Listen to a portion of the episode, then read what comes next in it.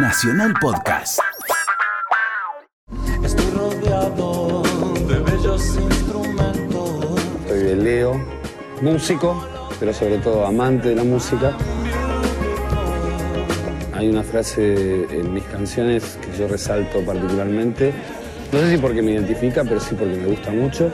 Mereces lo que sueñas. Mereces lo que sueñas. Gustavo Cerati, uno de los elegidos para no caer en el olvido. Nació el 11 de agosto de 1959 en el barrio porteño de Barracas. Para muchos el de hoy será un día especial.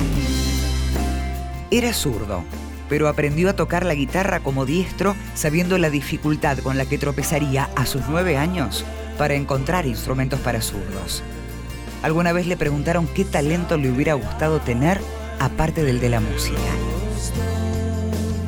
Me encantaría ser más multitasking, o sea, tener la posibilidad de hacer muchas más cosas de las que hago. Así que imagínate la cantidad de talentos. A mí me gustaría haber sido arquitecto, por ejemplo. Cerati logró darle otra identidad al rock en Sudamérica a partir de los 80. En 1984 salió al ruedo con su banda Soda Stereo junto a Zeta Bosio y Charlie Alberti. La estética del grupo y la música que mostraron rompieron los moldes. Empezaba el temblor.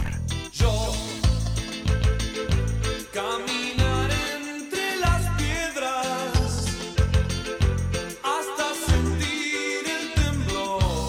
Y era bastante ridículo todo. Pero al, al menos había una intención también de, de novedad, ¿no? Parecía como la música del futuro. Tiene cosas rescatables, por supuesto. Y hoy hay muchas bandas que lo toman, ¿no? Yo no puedo hablar mal de los 80, qué sé yo. Me parece que fue un momento donde yo empecé por primera vez con una banda. No sé, lo tomo como un aprendizaje. El sello Cerati no tardó en ser aceptado por los jóvenes de entonces. Fue como alguna vez lo dijo The New York Times, una estrella de rock de buena fe en su Argentina natal y más allá. Fue un momento muy interesante, comienzos de los 80 y en Argentina había venido la democracia, había como un poco más de apertura, toda esa cosa era como excitante, ¿no? Estábamos todas las noches emborrachándonos en un lugar, en ese lugar pasaban las bandas fantásticas, con mucha creatividad, los Twist, Sumo, Virus, algo estaba pasando, ¿no? También fue parte de Andrés Calamaro en un momento, del proto Soda Stereo. En el 82, Calamaro, Z y yo formamos un grupo hasta que Calamaro se fue con los abuelos de la nada. Y Z y yo nos quedamos con todos los teclados de Calamaro que los dejaba en la casa y hacíamos músicas kilométricas, electrónicas, sin voces ni nada. Pero digo, en esas cosas para mí hay rock también, ¿no? Con su estilo sofisticado y la belleza lírica de sus canciones casi hipnóticas, Cerati marcó la diferencia. Su vida se identificó siempre con la misma canción. T para tres. T para tres.